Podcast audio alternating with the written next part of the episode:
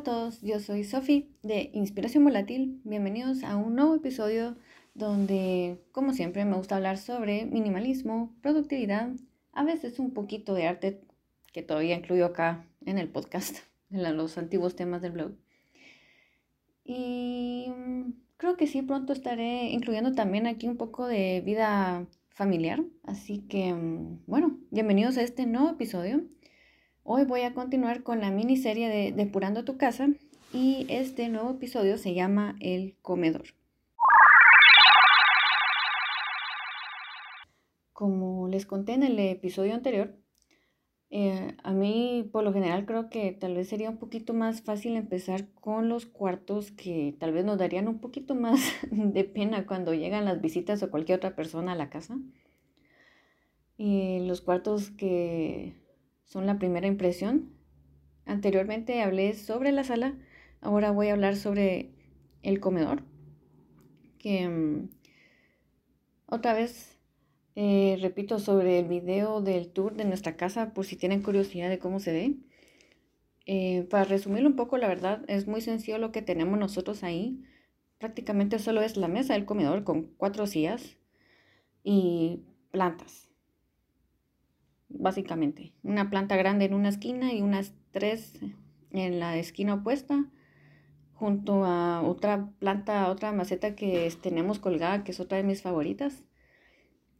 En cuanto a decoración, tenemos una lámpara de tres focos que la verdad son como que ese estilo medio industrial, vintage, con esos eh, bombillos que también son, se pusieron de moda, la verdad que son LED tienen el look como que si fueran disque antiguos, pero no lo son. y, tal vez como en la pared más grande, en la principal, tenemos ahí unos cuadros que nos compramos en Dollar City y mandamos a imprimir ciertos artes de cómics para poner ahí. Una forma bastante artística también de como transmitir nuestros gustos que son cuatro, la verdad. Uno, eh, bueno, dos son en estilo sketch, así puro blanco y negro, los otros son más estilo como acuarela. Los que son de acuarela, eh, uno es de Green Arrow, el otro es de Flash, y los que son más o menos estilo sketch, eh, uno es de Birds of Prey, y el otro, que tal vez de los más importantes, sería ahí la, la Trinidad, como les diría, ¿no? Estaría Batman, Superman y la Mujer Maravilla. Así que eso es lo único que tenemos. Yo por lo general trato de ponerle mucha atención a esa área también porque la mesa es de vidrio. Y no me gusta que se vea sucia, que se ensucie así rápidamente, solo con verlo. Así que siempre trato de mantenerla limpia. Lo único que tenemos sobre la mesa es un platito con una piña dorada en el centro y ya. Bueno, y debajo de la mesa también para hacerlo un poquito más acogedor. Tenemos una alfombra que igual sigue con los tonos neutrales que tenemos, así como beige, eh, yo creo que también tiene como café y el rojo, que siempre es como que el, como el accent color, ¿va? Como que el color que resalta en toda la paleta de colores que nos gusta usar en la casa. Y así. Ahora, si me preguntan, ¿qué consejos daría para alguien que quiere empezar a depurar su comedor?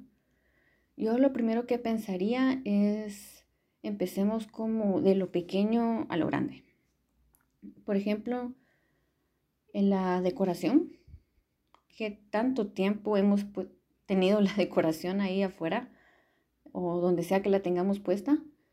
El estado de estas cosas y ver si estas se pueden em, depurar prácticamente. O sea, si tenemos cosas que ya están muy viejas o que de verdad ya no reflejan nuestros gustos o simplemente las tenemos ahí porque me o alguien me lo regaló, no sé, y al final es algo que solo tenemos como que por obligación, yo creería que sería de analizar todas estas razones y ver qué cosas de verdad vale la pena dejarlas y cuáles ya mm, por el tiempo del Estado y todas estas cosas que he mencionado, valdría la pena donarlas. O en todo caso, si hay cosas que tal vez tienen arreglo también, aquí quiero incluir la parte de renovación porque uno sí puede como que renovar, reutilizar ciertos objetos o ciertos muebles también o incluso cambiarlos de lugar. Tal vez se viene mejor en otra habitación de la casa. Y después de la decoración, yo pensaría también en el resto de muebles que tiene uno en el comedor. Por ejemplo, hay gente que le gusta tener muebles estilo bar para poner ahí sus vasos cerveceros, sus copas, mm, que yo, a veces uno también pone en exhibición botellas y cosas así, o muebles que son para guardar platos, así como, bueno, al menos mi mamá me ha dicho que se llaman trinchantes. Eh, bueno, todos esos mueblecitos que uno puede tener ahí. El punto es si tienen gavetas o si son para con puertas para guardar cosas. Yo lo que haría sería sacar absolutamente todo. Y más si han sido cosas que han estado guardadas por mucho tiempo ahí en estos muebles o uno ya ni se acuerda qué es lo que hay ahí. Eh, sería bueno tomarse el tiempo de, como digo, vaciarlo y analizar qué es todo lo que tenemos ahí, qué es basura y qué no. Y ya deshacernos apropiadamente de cada cosa, lo que valga la pena donarlo, si son eh, platos, pyrex o cosas así, los podemos regalar, los podemos donar. Y ya lo que definitivamente ya no vale la pena, otra vez, ya, tirarlo. Aunque mm, estos muebles a veces tengan gavetas vacías, en lo personal yo prefiero que tengan gavetas vacías. Y si de verdad ya no nos sirve algún mueble y lo vaciamos por completo, ya mm, pensar mejor, bueno, tal vez si todas las cosas que están adentro ya no me servían, todavía necesito este mueble aquí. Puede irse a otra habitación de la casa. Si sirve en otra habitación, muy bien. Y si no, entonces ahí uno puede hallar una oportunidad para, pues, venderlo. Porque quiera que no, los muebles no es como que sean objetos muy baratos que podamos conseguir, nada que ver. O sea, los muebles sí son como que inversiones ya un poquito más grandes y creo que también tienen la oportunidad de poder ser vendidos todavía, tal vez, a un precio muy decente. Entonces uno podría aprovecharse mm, de esta oportunidad que, de tener muebles vacíos, limpiarlos y tomarles unas buenas fotos y ponerlos tal vez en, el Facebook eh, Marketplace o en algún otro lugar donde uno pueda vender cosas y mejor todavía, uno estaría ganando un poco de dinero extra.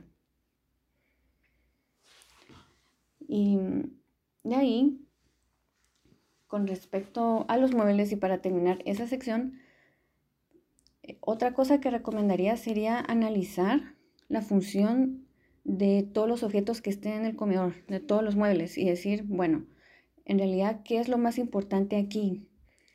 ¿Qué es lo que a mí me gusta? qué es lo que no, qué es lo que hace estorbo, o qué me gustaría cambiarlo de lugar, o como dije anteriormente, qué, qué cosas o qué muebles la verdad ya no quiero y podría todavía tener la oportunidad de venderlos. La cosa es que uno puede estar jugando con todo lo que está ahí en el comedor para tenerlo de una forma mucho más ordenada y dar la ilusión de que también eh, hay más espacio. Y con esto del espacio viene mi último punto. Otra cosa que es muy importante que siempre transmite la idea de limpieza, de orden y de tener otra vez como que un espacio abierto que transmita tranquilidad, que lo más importante, es mantener todas las superficies limpias y ordenadas. No estoy segura si lo mencioné en el episodio anterior, pero yo siempre he pensado que las superficies donde hay menos cosas o que tengan cosas una que otra que puedan resaltar, en vez de estar totalmente llenas de un montón de cosas, es como que se mira mucho mejor e incluso puede ser de que la habitación se destaque mucho más a tener un montón de cosas encima. Eso también depende del estilo de cada persona. Pero en cuanto a mí, yo prefiero mil veces de que tengan las superficies tal vez una, dos cosas lo más. Así es mucho más fácil limpiarlo. Y ordenarlo también. Esos son mis puntos para mm, depurar y mantener ordenado el comedor. Algo también que creo que se me olvidó agregar en cuanto a la mesa en sí, que también he visto en ciertas cuentas de YouTube que sigo sobre este tema del minimalismo y todo eso, es tomar en cuenta el número de personas que están en la casa con el número de sillas. Eh, yo he visto personas que tal vez es una pareja soltera que todavía no tienen hijos. Entonces, en vez de tener todas las sillas en el comedor afuera, solo mantienen dos, porque también la mesa es un poco más pequeña. O hacer las modificaciones necesarias para no tener tantas sillas y tantos muebles chocando entre sí en, en la habitación y que uno pueda también circular libremente. Así que hasta aquí llegó el episodio de esta semana. Como siempre, si lograron escuchar hasta acá, gracias. y también, como siempre lo digo, los invito a suscribirse aquí al podcast en Spotify, por si lo están escuchando en Spotify. También estoy en Google Podcast. Y como siempre pueden ver los links de mis redes en inspiracionvolatil.com.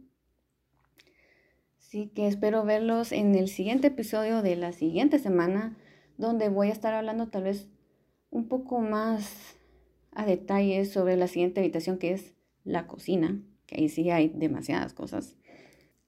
Y los dejo hasta acá. Los veo la siguiente semana. Adiós y que la fuerza los acompañe.